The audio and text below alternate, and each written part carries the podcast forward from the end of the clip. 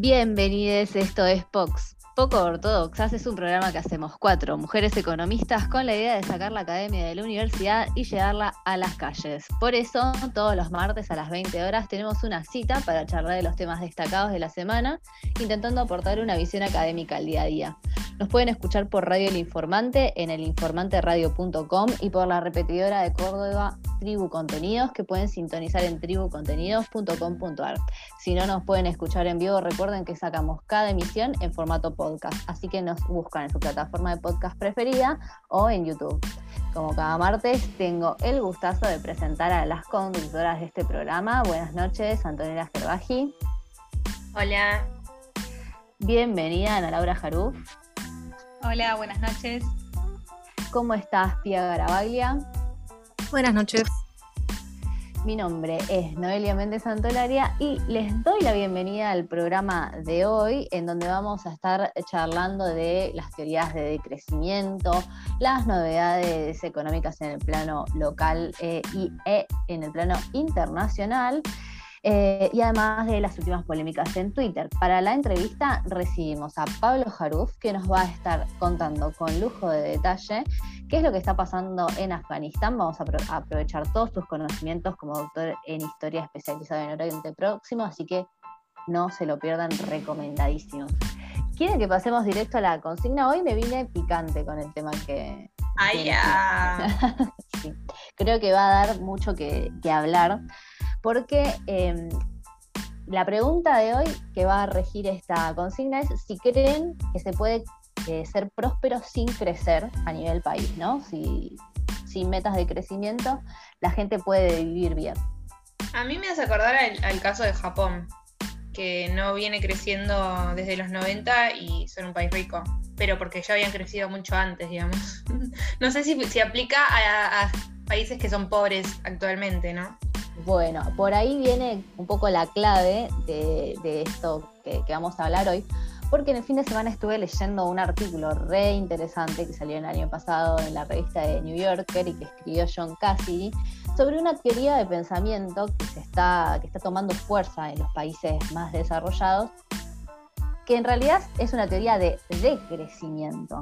Eh, resulta que esta corriente de pensamiento económico, en vista de la crisis climática, viene pidiéndole a los países más desarrollados que se fijen metas de crecimiento nulas o incluso negativas, que frenen un poco la mano porque dicen que cuanto más rápido se produce y se consume, más rápido también se daña el ambiente y que en algún punto no es necesario, ¿no?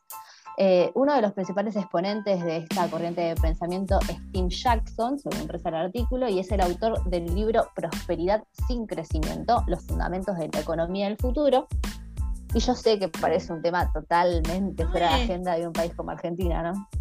No, eh, perdón, pero entonces acabo de escuchar. Él ya establece la relación positiva entre crecimiento y contaminación o lo estoy simplificando demasiado. Bueno, entonces, eh, volviendo ¿viste, al, viejo debate acá Argentina, eh, no está mal entonces que la postura de muchos economistas que dicen, bueno, todo bien con el ambiente, pero hay que crecer, así sea que, bueno, eso daña el, mono, el monoambiente. bueno, estás adelantando el tema que sigue. se me mezclaron. Este, mm, eh, y bueno, y este debate, ¿no? Que, que venimos también un poco levantando sobre crecimiento o ambientalismo. Y bueno, pero por lo que decís, desde otro punto de vista lo están también asociando de forma positiva, como que una cosa conlleva a la otra, ¿no? Sí, quizás si se incorporase el, lo que es ambiental en el cálculo de crecimiento y PBI y restando, ahí eh, quizás ahí está el tema, ¿no? ¿Cómo estás midiendo también? Parece que hay que sumar otra variable más al, debate de crecimiento y distribución también, ¿no? Porque esto lo habíamos eh, discutido en el sentido de, bueno, cómo está distribuida la riqueza, eh, más allá del crecimiento y todo, eh, y ahora que hay otra variable más, el tema ambiental es algo que no, no estaba para nada contemplado en ese debate que habíamos tenido hace unas emisiones.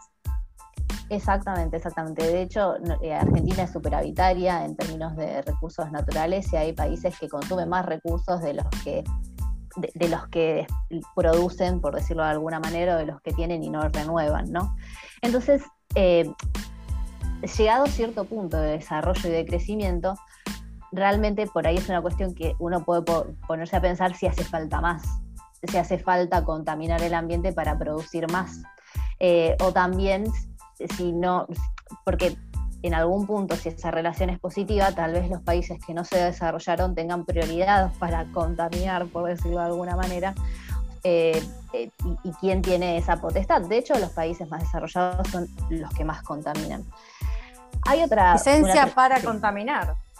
Iba a decir, justo iba a decir eso, Pía, porque si es por eso, entonces, si, si es por la falta de crecimiento, eh, tenemos creo que la licencia para contaminar, tenemos todos los números de acá hasta la eternidad nosotros. Argentina, sí, igual, un país con licencia para contaminar. igual esto fue un debate que tuvimos el otro día off de récord, le cuento a los, a, los oyentes, que para mí es un error igualmente en los países no desarrollados desoír estos requerimientos y estas preocupaciones que se vienen dando por el lado del ambiental. Porque en realidad cuando uno produce pensando también en el ambiente, aumenta el valor agregado y además abre más mercados, porque las restricciones que se ponen en el comercio internacional tienen cada vez más en cuenta el impacto ambiental. Sí, coincido, no están teniendo en cuenta la totalidad de los costos. Ahí está el problema para mí. Pero bueno, eh, hay que ver si el mundo avanza, ¿no? Para las cuentas nacionales con Propato incluyan esta nueva variable medioambiental. Hay muchas experiencias, lo que pasa es que se hacen cuentas satélites eh, y todavía tienen dificultades para realmente valorizar el aporte que hace la Pachamama al sistema productivo. Eh, pero bueno, se está avanzando y me parece que es algo para tener en agenda y para, seguir de cerca, porque es lo que se viene. Ah, así que les quiero pensar, eh, les quiero preguntar a los oyentes qué piensan sobre esta teoría del decrecimiento. ¿Se puede ser próspero sin crecer? Vamos al tema de la semana. Vamos. Dale.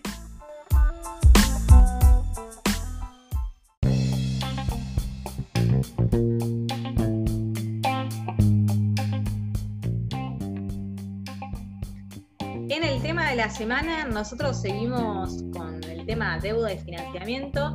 Finalmente ingresaron los 4.334 millones de dólares del FMI, lo cual en principio es una buena noticia para las reservas. ¿sí?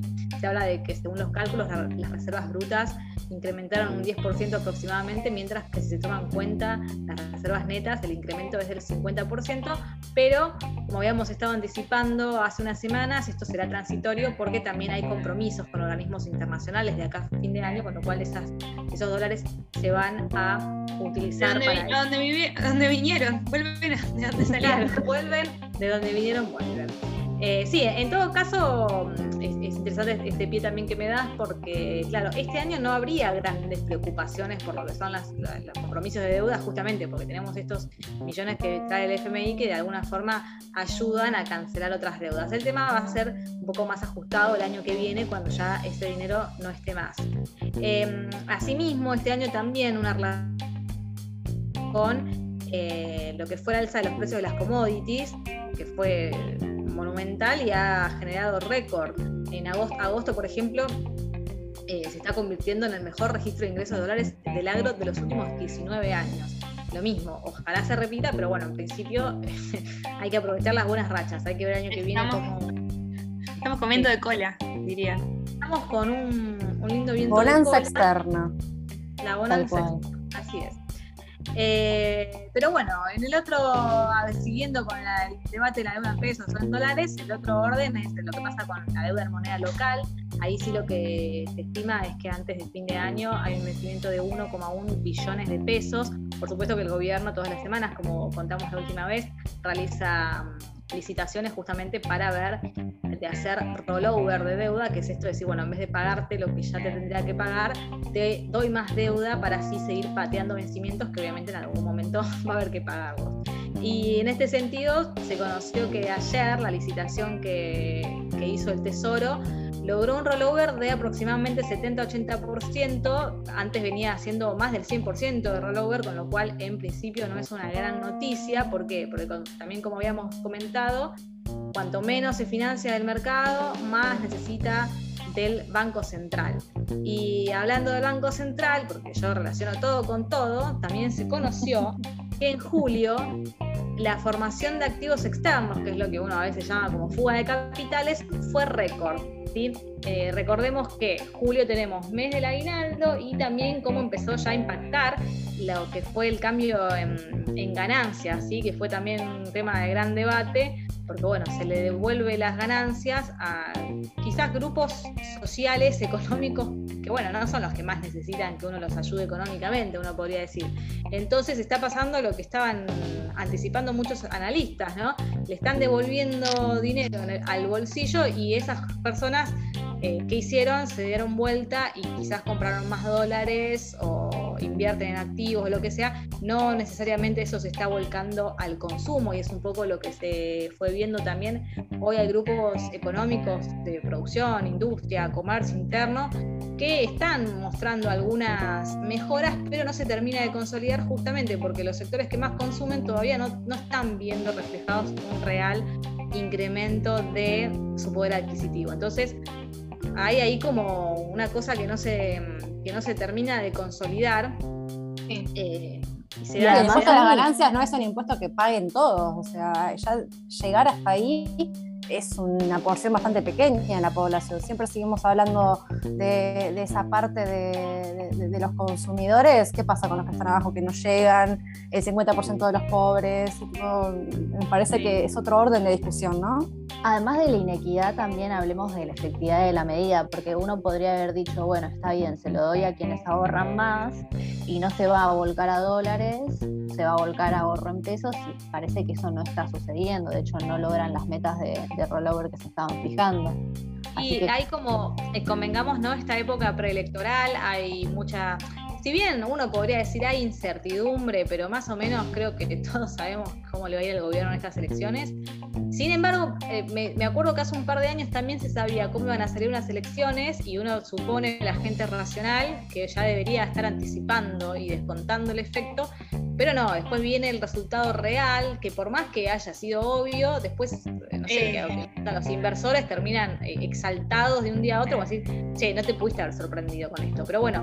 No, pero ojo, porque si aumentaron las compras en dólares, significa para mí que los agentes están viendo que el tipo de cambio post elecciones va a subir e intentan adelantar sus decisiones, ¿no? Y se da la.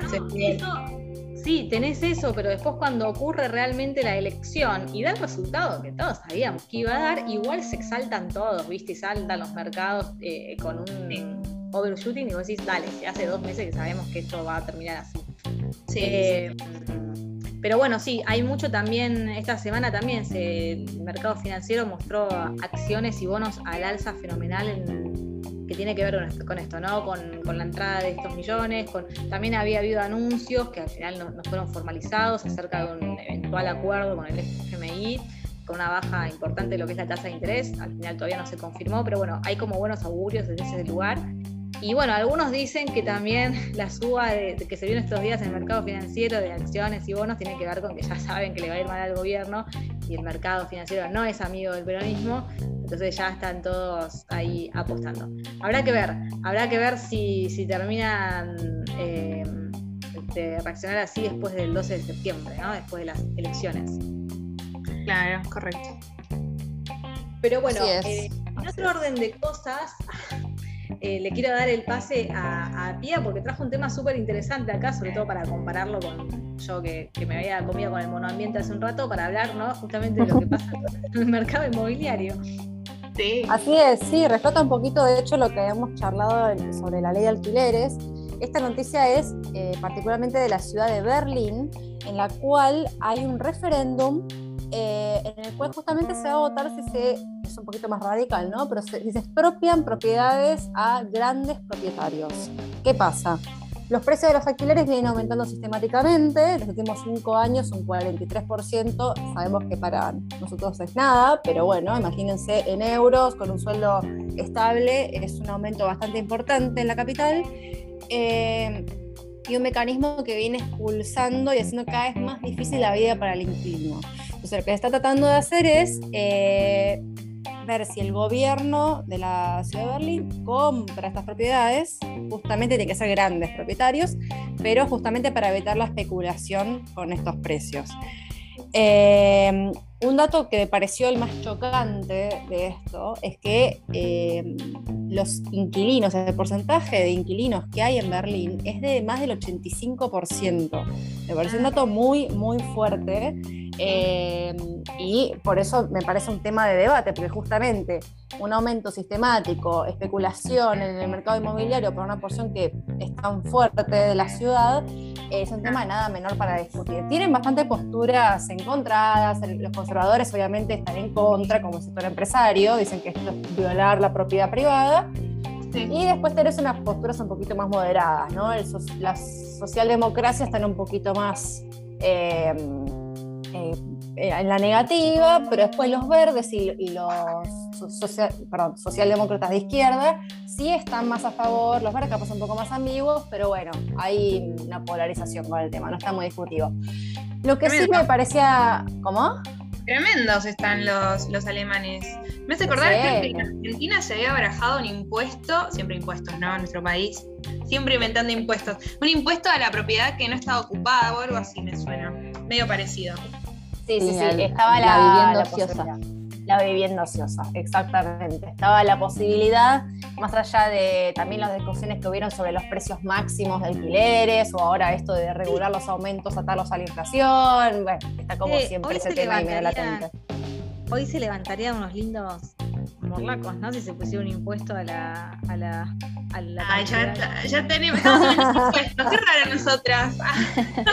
Antes de. Antes de, como, de no, que antes de hacer comparable esto a Argentina, Argentina, a Buenos Aires en realidad, si bien estos debates son pertinentes y todo, el caso más extremo de Berlín, como les dije, el 85% es inquilino ahí, en Capital Federal el 35% es inquilino. Igual este dato de 2018 no tenemos datos más actualizados, pero a ver, si eres un porcentaje que va en ascenso, o sea, en los 15 años previos a 2018, este porcentaje creció un 11%, o sea, creció 11 puntos porcentuales, con lo cual es un porcentaje que está creciendo y seguramente hoy sea mayor que ese pero igualmente, primero que no es tan fuerte y después que tenemos, acá no está tan, no es tan usual el tema de tener un cuarto adicional y alquilarlo como Airbnb o vivir en, o alquilar con otra persona que no conoces, es distinto el, el, mercado inmobiliario también.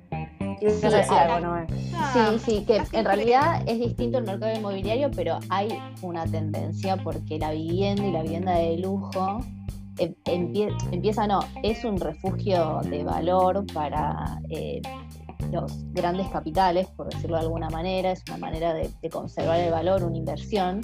Entonces, eh, cada vez va quedando también menos opciones para que la gente común y corriente pueda vivir. Y sí, la, perdón, la ciudad de Buenos Aires está expulsando eh, población desde hace 20 años además, ahora potenciado con la pandemia, con la ley de alquileres que hizo que todo subiera estrepitosamente. O sea, es una situación que cambió seguramente fuerte este último tiempo. Sí, en realidad no, expulsa, pero tampoco hay más eh, habitantes en la ciudad de Buenos Aires hoy que 30 años atrás. Somos 3.5 millones hace como 50 años. No, yo he leído que expulsaba. Bueno, puede ser con las últimas subas de los alquileres, puede ser. Quiero agregar como colorario que yo a veces me meto, ¿viste? Para investigar el mercado. muchos lugares ya, eh, o sea, los alquileres, no digo que sea una novedad, que los piden en dólares, pero ahora son cada vez más. Que te dicen que el alquiler, tantos dólares, y punto. Por favor. Por favor. O te lo atan implícitamente al dólar, de terror, sí. Sobre todo lo que es propiedades caras, digamos, ¿no? Sí, sí, sí, sí. Así que bueno, este sería la tendencia, hay que prestar la atención. Sí. Sí, Exactamente, hay que tener presente sobre todo lo que son las ciudades capitales, ¿no? que son las que más se aglutinan, las que más demanda tienen y más conflicto. Este, pero como dije, bueno, la cultura europea para alquilar es, otra, ¿sí? Pero bueno, un temita para, que me parece interesante para charlar. Así que bueno, si les parece, vamos al, al lo que algo, ah, creo que algo tiene para contarnos tanto eso. Dale, vamos. Vamos.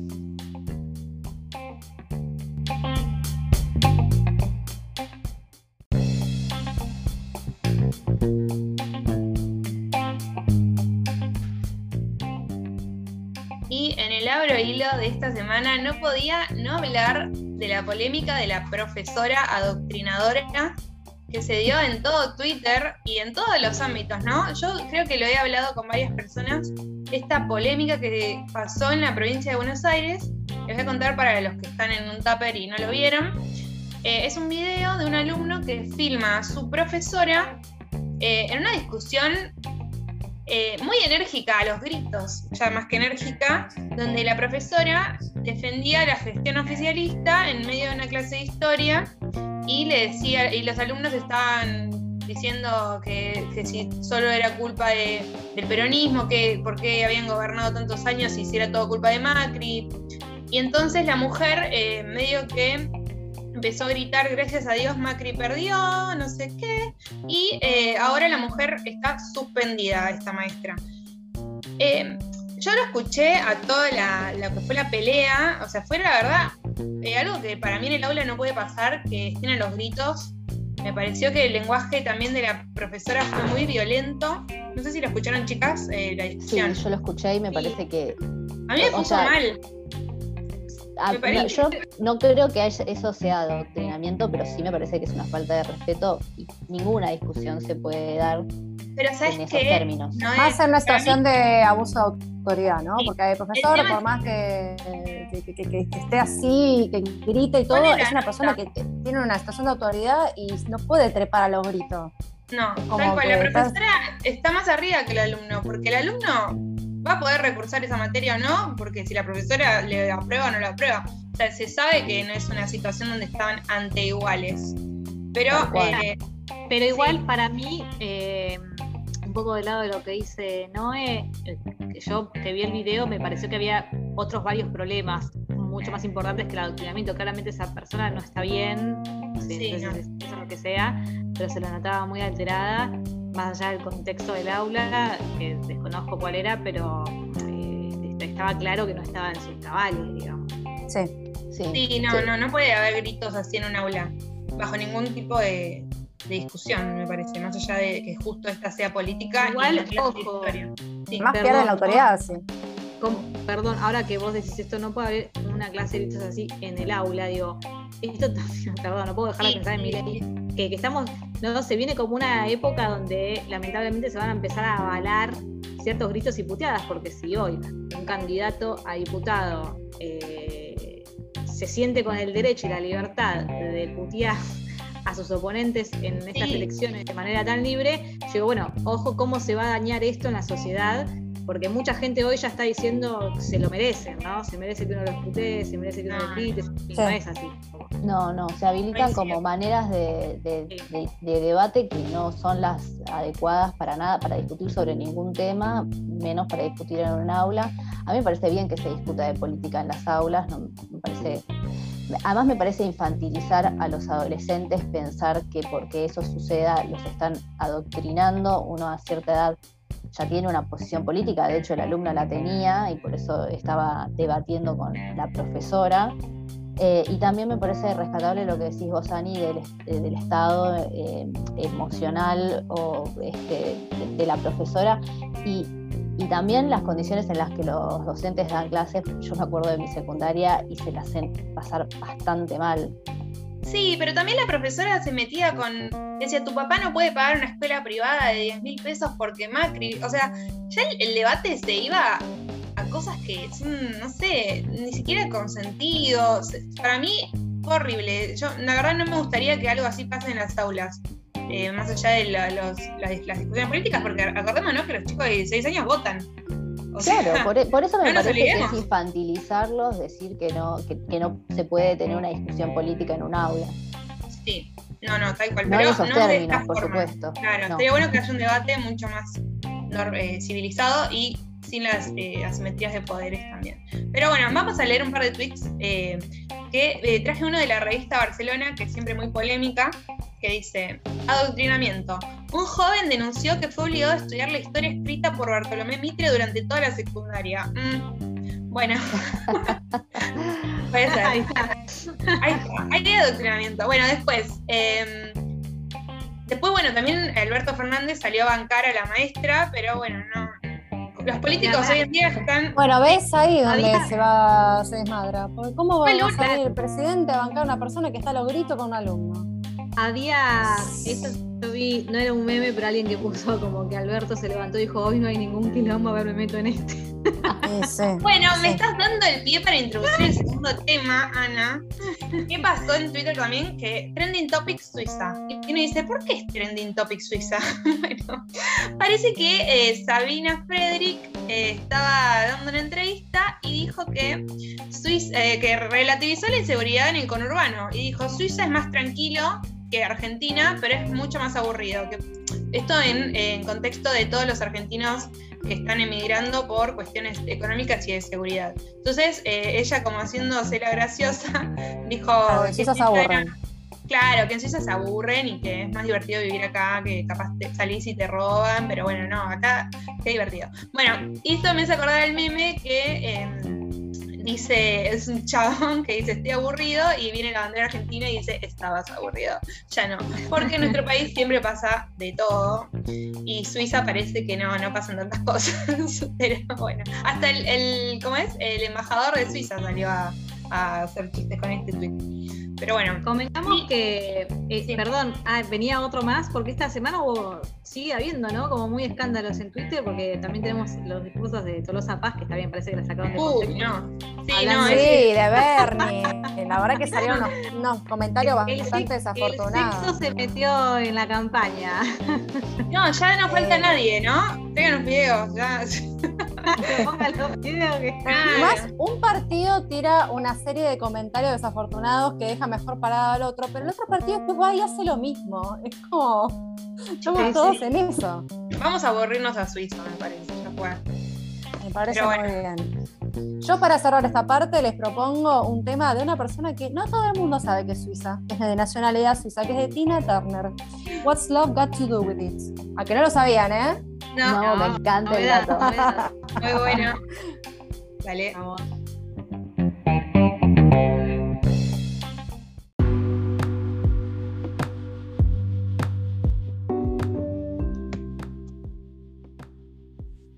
Bienvenidos al segundo bloque de Pox. En esta edición especial traemos a un especialista en la región de Oriente Próximo, como gusta decirla. Él es Pablo Jaruf, además mi hermano, doctor en Historia y docente de Historia de Asia en Joaquín B. González. Buenas noches, Pablo. Hola, buenas noches. ¿Cómo andan? Muchas gracias por volver a invitarme. Gracias a vos por volver a participar a contarnos los conflictos de la zona. El año pasado era lo de Israel.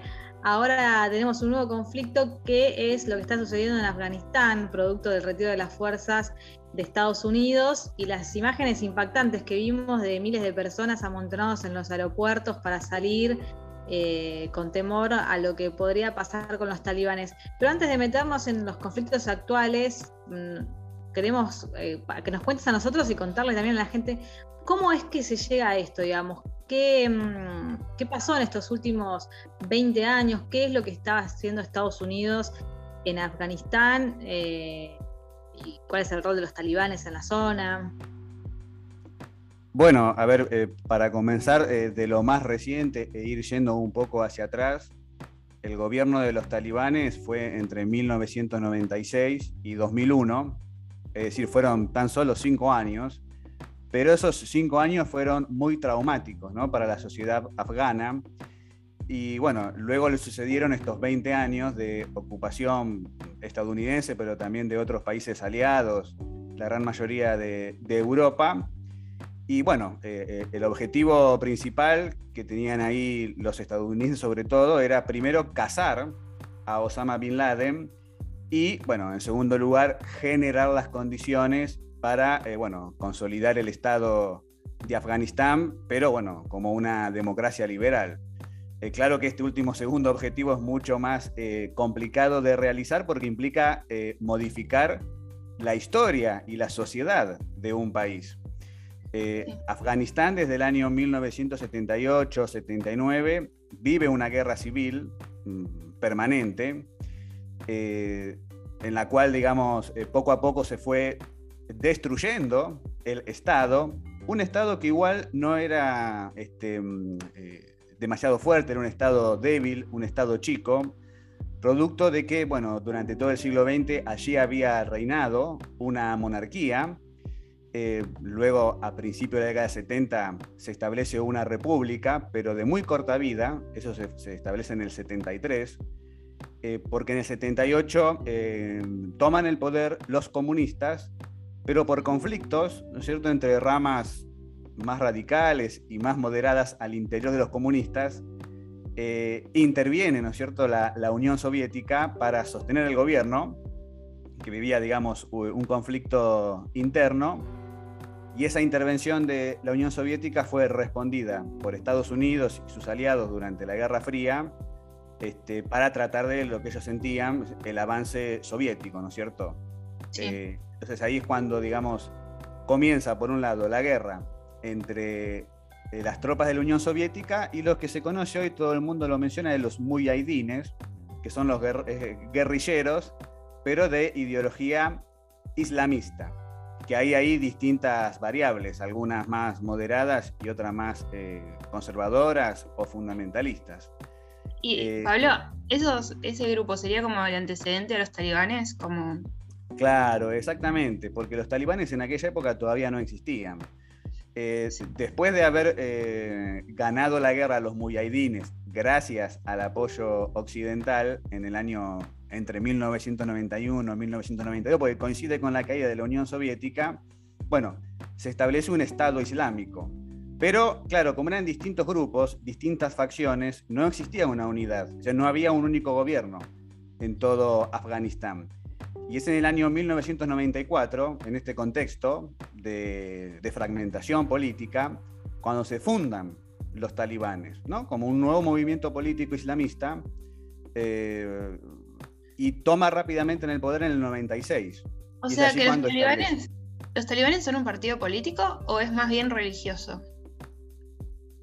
Bueno, justamente una de las características del, islamismo, si bien no necesariamente, el islamismo es un movimiento político, un movimiento político que trata de reislamizar la sociedad, ¿no? Después de un fuerte proceso de secularización a partir del siglo XIX en adelante, donde se separó, ¿no? Lo que es la política, el Estado, de la religión. Eh, desde el punto de vista de los islamistas, no, no, digamos, la base de la vida en sociedad es la religión, por lo tanto también la política. Naturalmente que hay partidos políticos eh, que podemos decir eh, moderados, que aceptan las reglas del juego, se presentan en elecciones, ganan diputados, presentan, digamos, candidatos, pero suelen tener también una rama armada, un brazo armado, ¿no? Este, ahora, en el caso de Afganistán, es que allí la política se hace por las armas, es decir, cada uno de estos grupos, que son grupos políticos, son grupos armados. Y digamos, eh, a ver, estos últimos 20 años de ocupación norteamericana, eh, se, estableció una república, y república islámica, porque la mayor parte de los partidos políticos son islamistas, es decir, representan esta ideología que yo acabo de describir.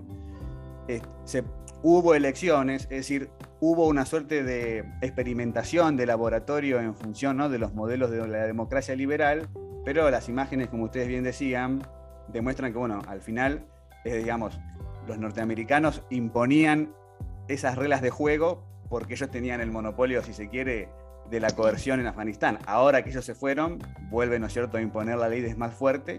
Entonces, estos grupos políticos islamistas, que en el caso de Afganistán están todos armados, porque es la única manera, no la única, pero la manera más eficiente, si se quiere, de, de hacer política, ¿no? Y así es como se impusieron los talibanes en su momento y como se han vuelto a imponer estos últimos días.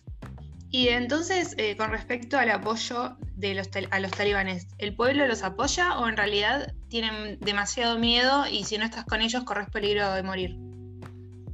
Bueno, como decía, los cinco años fueron muy traumáticos, por eso es que fue en gran parte bien recibida en un principio la ocupación eh, norteamericana. Ahora, los talibanes, ¿no? o el movimiento talibán, eh, surge no en Afganistán propiamente dicho, sino en el país vecino, al este, que comparte gran parte de su frontera, que es Pakistán, porque, digamos, la base social del movimiento es eh, una etnia, que es la etnia de los pashtunes. Y justamente es un grupo humano muy numeroso, muy antiguo, que justamente eh, está dividido entre dos países, entre Pakistán y Afganistán. Entonces, eh, dentro, digamos, de los pashtunes, ahí los talibanes tienen un fuerte apoyo, porque eso, esa, digamos, esa forma de gobierno, podemos decir, tan, tan fundamentalista, no solamente se basa en una interpretación muy conservadora de la Sharia, ¿no es cierto?, de la ley islámica, sino también de una combinación con códigos muy antiguos, ¿no?, de las poblaciones pashtunes, antes, ¿no es cierto?, del siglo XIX. Entonces ahí podemos decir, eh, tiene una base de legitimación. Pero por otro lado, digamos, su base social, es decir, eh, quiénes son estas personas, son personas que nosotros podemos decir tienen una formación, justamente talibán significa estudiantes, es decir, son estudiantes, pero en este caso de madrazas, es decir, de escuelas eh, islámicas, y son gente, digamos, que eh, vive en centros urbanos en la periferia, ¿no? De los centros urbanos, son aquellas personas desempleadas, empobrecidas, ¿no? que no encuentran eh, trabajo, ni en la administración pública, ni tampoco eh, en el sector privado.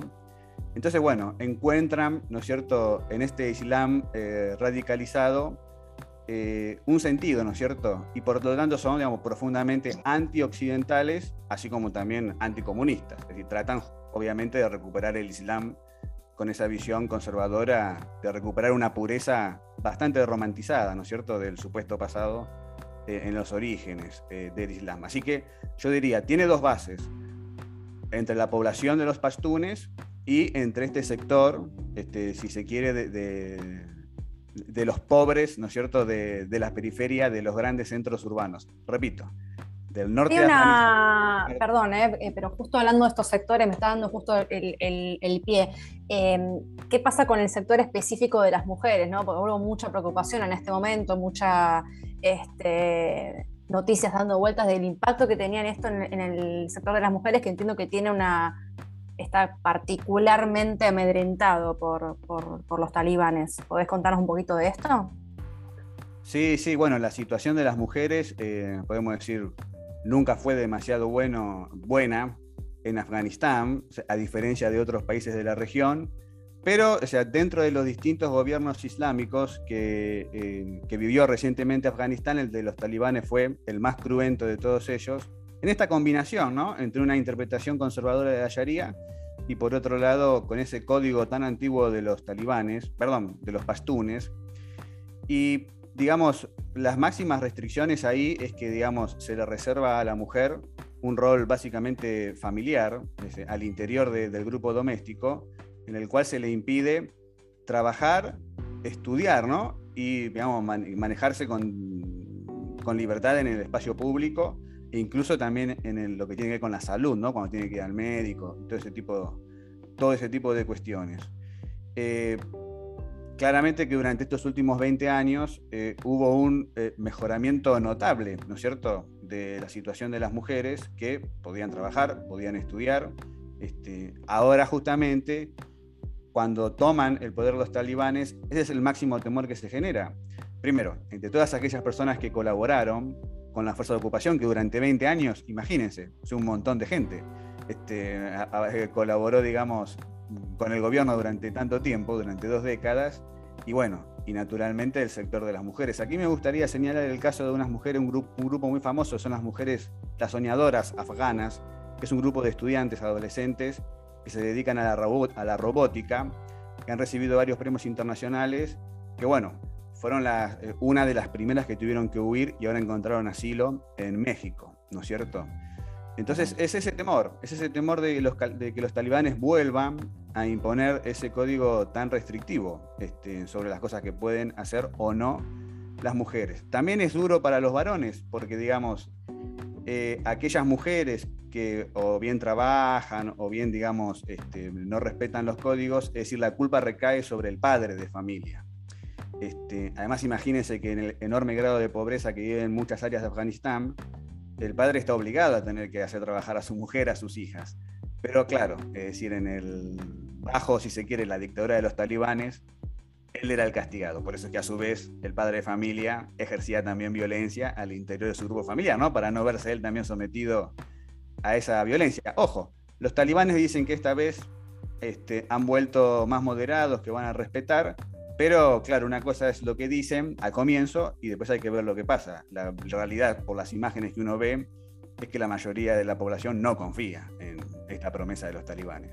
Tal cual. Em, y Pablo, ¿por qué decidieron retirarse este año de los Estados Unidos de Afganistán? ¿Por qué ahora? Bueno, hacía varios años que ya pensaban en retirarse. A ver, a Osama Bin Laden lo asesinan en el año 2011, es decir, ya pasaron 10 años, y desde ese momento comenzó a plantearse una vez cumplido ¿no? el objetivo, la retirada norteamericana de Afganistán. Pero claro, las condiciones no estaban estabilizadas, ni en el 2011 ni en el 2021. Es decir, a partir de allí este, comenzaron a hacer distintas eh, tratativas y lo último, que digamos fue lo que estableció este desenlace, fue una conferencia en la ciudad de Doha, la capital de Qatar, donde Estados Unidos reconoció a los talibanes como una fuerza política legítima, digamos, de la, de la República Islámica, que es el nombre que tiene Afganistán el día de hoy, a no ser que los talibanes se lo cambien, que puede ser. Este, es decir, los propios estadounidenses reconocieron eh, a los talibanes y mm, trataron de sentar en una misma mesa de negociaciones al gobierno actual con los talibanes, ¿no? Eh, para, bueno, una vez que se retiren los norteamericanos, avanzar de forma conjunta en la reconstrucción de Afganistán, ahora a partir de los propios actores. Claro, los talibanes acordaron, pero este, parecía, digamos, que nadie confiaba en ese acuerdo, porque el, gobierno prácticamente abandonó el país de un día para el otro y los talibanes, sin disparar prácticamente ningún tiro, tomaron el poder de un día para el otro. Eh, eh, Pablo, tengo una pregunta, porque recién estabas hablando también de, mm, de, estas costumbres, ¿no? Y del trabajo y de la responsabilidad que recaen los hombres y demás. Y se me viene también a la mente algo que estuve leyendo de que durante, bueno, la invasión o durante el, tiempo que estuvo Estados Unidos, el 80-90% de los ingresos que había en Afganistán tenía que ver con dinero de afuera o ayudas y que ahora con la partida de Estados Unidos eso también se va. ¿Cuál podría ser la para mí catastrófica, pero te pregunto, ¿cuál es la situación de, empleo y de actividad económica de Afganistán ahora que ya eh, tienen que depender de ellos, de ellos mismos, digamos? Bueno, ese es el gran problema, ¿no es cierto? Porque aquí me permito una opinión personal, es decir, para generar las bases de una democracia liberal o digamos de un sistema, de un Estado sólido, hace falta bases económicas, ¿no es cierto? Y eso es lo que no se pudo generar durante estos 20 años.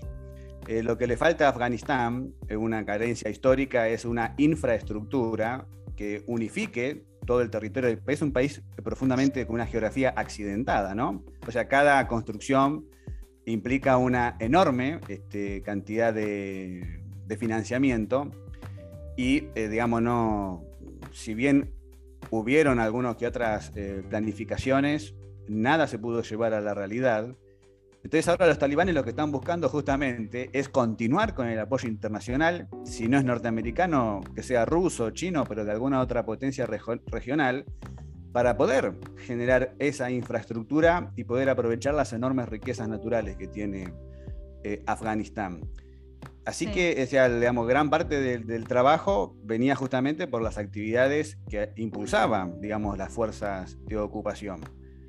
Así que digamos, ahora yo mm, a veces me pongo a pensar y es eh, arrancar de cero, es decir, construir un Estado, construir un Estado este, desde las bases mismas de materiales, ¿no? De la economía, para que eso genere condiciones y que la gente no se quiera ir de ahí. Para colmo, otra cuestión es que la gente que está más formada, con estudios universitarios, técnicos, ingenieros, médicos, se están yendo también de Afganistán. Los talibanes están diciendo, por favor, no se vayan más, por eso es que están acelerando quieren acelerar, el, digamos, las partidas, pues se va a ir de una fuga de cerebros. Entonces los talibanes van a estar peor que hace 20 años. Claro, totalmente. Eh, no, perdón, y mencionabas a Rusia recién y el apoyo. Eh, y esto, perdón, me, me, atrevo a hablar que off the record habíamos tenido una conversación. ¿Cuál es la, postura de, los rusos y los chinos con respecto a cómo están llevando o cómo podrían llevar a cabo el gobierno, entre comillas, los talibanes?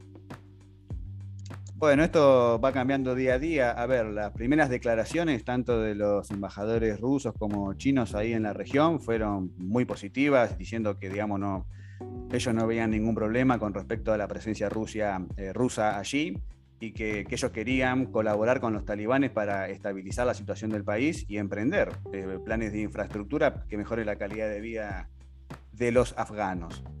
Eh, mm, así que, digamos, yo veo que tienen, digamos, una visión de, aceptar que los talibanes este, han logrado, por lo menos en primera instancia, tomar el poder. Hay que ver ahora si lo pueden mantener con el tiempo. Eh, y los rusos y los chinos están expectantes, imagino yo, para bueno, comenzar a construir este, o a, financiar algunas obras. Eh, a ver, el China ahí juega un rol importante porque China es aliado estratégico de Pakistán, también de Irán, y Afganistán está justo en el medio. Hasta ahora tenía la presencia norteamericana allí. Para China era un punto fuerte ese de, de impedimento, ¿no es cierto? Ahora, como se retiran los norteamericanos, se le abre una puerta a China para avanzar con la nueva ruta de la seda. Entonces, digamos, continuar toda la infraestructura que están realizando en el Tíbet y en la, región autónoma de Xinjiang para este, acceder más rápido a Irán y Afganistán, que es llegar al mar Arábigo y llegar al petróleo, ¿no? que es lo que más les interesa, además de la ruta de intercambio. Claro, además de, hablando de petróleo, esta fue una de las, eh, de las razones que se le eh, imputaban a Estados Unidos por este, su supuesto interés en la zona. ¿Cuánta influencia de los intereses económicos hay detrás de todos estos movimientos? Bueno, siempre hay un interés económico detrás, a veces más o menos fuerte. En primera instancia, yo tendería a pensar que lo que fue la invasión a Afganistán no primó el interés económico en el sentido este que planteabas de tratar de aprovechar algún recurso natural de la región. Es decir, el objetivo era cazar, como yo decía antes, a Bin Laden y en segunda instancia tratar de generar las condiciones para reconstituir, si se quiere, eh, el, Estado de Afganistán. Pero claro, muy rápidamente, dos años después, en 2003, eh, invaden Irak. Y ahí, digamos, las excusas mm, sonaban eh, bastante endebles, ¿no? Por el tema de las armas de destrucción masiva que supuestamente tenía Saddam Hussein. Pero bueno, no importa. Haciendo caso omiso de la ONU, fueron, invadieron Irak. Y ahí Irak, sí, Irak es una de las primeras potencias eh, petroleras del mundo. Además, se coloca allí, digamos, Estados Unidos entre Arabia Saudita e Irán, que son los dos grandes rivales de, Medio Oriente, y es el lugar, digamos, donde se puede aprovechar el petróleo y el gas, se lo puede extraer de forma más barata en relación a otras partes del mundo. ¿no? Entonces ahí evidentemente en el caso de Irak había un interés económico más pronunciado y de esta manera, si uno mira el mapa, entre Irak y Afganistán hay un país en el medio, la República Islámica de Irán, ¿no? El cuco de, todo el mundo. Eso tiene que ver también con la política argentina, no solamente con las cuestiones que hay en torno al atentado a la AMIA y la supuesta participación iraní, sino también el asesinato, ¿no es cierto?, del fiscal Nisman. Así que digamos, ahí en el medio estaba Irán. De un lado y del otro lo rodeaba Estados Unidos. Yo tiendo a pensar que en el caso de Afganistán, si hay que hablar de intereses económicos, lo que prima ahí es la industria armamentística, es decir, la industria, todo lo vinculado a lo militar, ¿no es cierto? Como una economía mm, propia, es decir, eh, toda la tecnología, toda la innovación, digamos, y todo lo que mueve la industria de la guerra en Estados Unidos tiene un costado, por un lado, ideológico. Es decir, trata de aunar al pueblo norteamericano detrás de un mismo objetivo, ¿no es cierto? muchas veces se dice que los conflictos internos se canalizan por medio de un conflicto en el exterior, pero eh, digamos, eh, el brazo militar, el Pentágono, mueve a la economía de Estados Unidos. Por eso es importante hacer la guerra, siempre. Yo creo que en el caso de Afganistán, eso fue lo que terminó primando. Ahora ya pasaba a ser algo negativo, si se quiere, para la balanza. Entonces ahora fue más que nada eh, minimizar pérdidas, ¿no? ¿O hay algo atrás de esta retirada medio así al tuntún de Estados Unidos rápidamente, que recordemos que vence el plazo hoy, 31 de agosto? ¿Hay un interés atrás de la retirada de Estados Unidos así como, como así rapidísima, sin planificar casi pareciera? bueno, a ver, estuvo planificada, estuvo mal planificada, si se quiere, si se quiere decir. Claro, no lo eh, esperábamos de ellos, ¿no? Que sea mal planificada, me parece, no sé. Sí, sí, o sea, sí, siempre sorprende, ¿no es cierto? Sin embargo, después rápidamente uno va al archivo y se da cuenta que no, que casi siempre fue así, ¿no es cierto? En Saigón también. A ver, mm. eh, Pero no es una pantalla, hay algo atrás de esta retirada tan... Atención, esta es la antesala de otra retirada. Es decir, A Estados. Unidos ya tiene planificada la retirada también de Irak. Este, Ah, bueno. Entonces, digamos, o sea que se eh, vienen climas agitados por esas zonas. se vienen o sea, más para- retiradas. Es la gran tenemos Te retirada. agendamos para, para cuando... Sí, esperemos, esperemos que no sea tan traumática como esta, pero sí, es la antesala, digamos, de O una sea. Y uno dice, tenemos- está abandonando Medio Oriente, Estados Unidos. ¿Qué, qué es lo que Estados? Unidos se achica. Eh, sí, sí, a ver, eh, por eso, a ver, aquí hay que ver qué es lo que está pasando detrás. Es seguramente, no dicen, bueno, perdimos y nos retiramos. Posiblemente, digamos, sus intereses se están reorientando eh, hacia otras regiones o por medio de otros mecanismos. A ver, este, parte importante de la presencia norteamericana también se explicaba para tratar de proteger a Israel, pero en la entrevista anterior que me hicieron, lo cual vuelvo a agradecer, habíamos visto, bueno, cómo Israel poco a poco comienza a establecer alianzas con países árabes y fundamentalmente con países del Golfo Pérsico, con países petroleros como los Emiratos Árabes Unidos. Es decir, si se quiere eh, ver desde este punto de vista, Israel ya, para decirlo vulgarmente, se puede bancar solo, ¿no es cierto? en esta región gracias a estas alianzas. Pero, este, ¿qué, qué es lo que estará pensando aquí Estados Unidos? Fortalecer su política en Canadá y en México, es decir, en Norteamérica, el Mar Caribe. Es, también es una región de clara hegemonía norteamericana y ahí tenés en el medio Cuba, donde los últimos meses vimos protestas muy importantes y la cuasi guerra civil que se vive en Venezuela, otra potencia petrolera, en este caso de Sudamérica. Eh, ¿Querrá esto decir que las tropas norteamericanas van a hacerse más fuertes en América? Imposible saberlo. Va. o sea, ¿Dejar que se maten China y Rusia, capaz? Como No, ver que dos gigantes que se quieren agarrar ahí en el medio. eh, otra, es, es- es O el poder se va cambiando de manos. ¿Qué está este, pasando? A ver, Pero- hay un re- a- a- uno lo que está viendo hoy en día es un reordenamiento. Este, la, a ver, la, cada, cada una de estas grandes potencias tiene mm, potencialidades y también eh, limitaciones. Rusia tiene, una, tiene dos grandes potencialidades. Uno es la autosuficiencia, es decir, cuenta con recursos suficientes como para poder barcar, barcar su industria, por lo menos por ahora. Este, aunque digamos con el dominio de algunas áreas importantes en disputa, Sí. eh, y el mayor ejército del mundo. Eh, que China, Bueno, Perdón, sí. China tiene hambre. Tiene ganas bueno, de. o sea, China tiene mucha gente, China tiene, tiene mucha gente, no tiene el mejor ejército del mundo, tampoco tiene autosuficiencia energética, es un gran problema. Así que digamos, eh, China es el que viene con más pujanza, pero se viene con más limitaciones. Es decir, eh, mm, sí, seguramente, bueno, a ver qué pasa entre ellos dos, pero ah, las relaciones entre China y Rusia son, si bien no están exentas de tensiones, son mucho más amistosas que de ambos con respecto a Estados Unidos.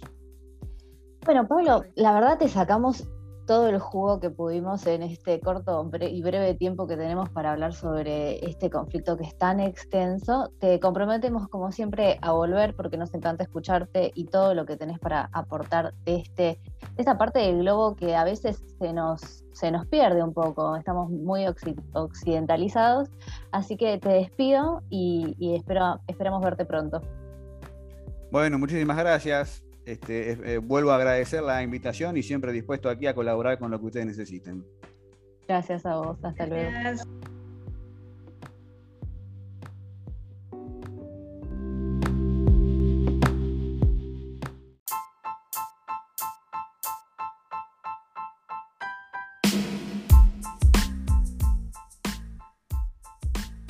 Y cerramos con nota distintos de sumo. Eh, chicas, como siempre, ha sido un placer. Con este tema me despido. No queremos más la guerra. Por favor, córtenla. Y que en Afganistán, por favor, todo esto se calme, toda esta situación. Gracias, Pablo, por esta gran entrevista que nos diste. Anto, ¿querés contarnos en qué redes nos pueden escuchar, escribir y encontrar? Sí, podemos seguir la charla en Facebook, Instagram y Twitter como un poco y un bajo ortodoxas. Y si nos quieren volver a escuchar, nos buscan en Spotify como Pox Poco Ortodoxas y en YouTube también poco y un bajo ortodoxas. Síganos escribiendo como siempre. Los escuchamos, los esperamos. Y hasta la semana que viene, chicas. Ha sido un placer. Hasta el martes. Chao, chao.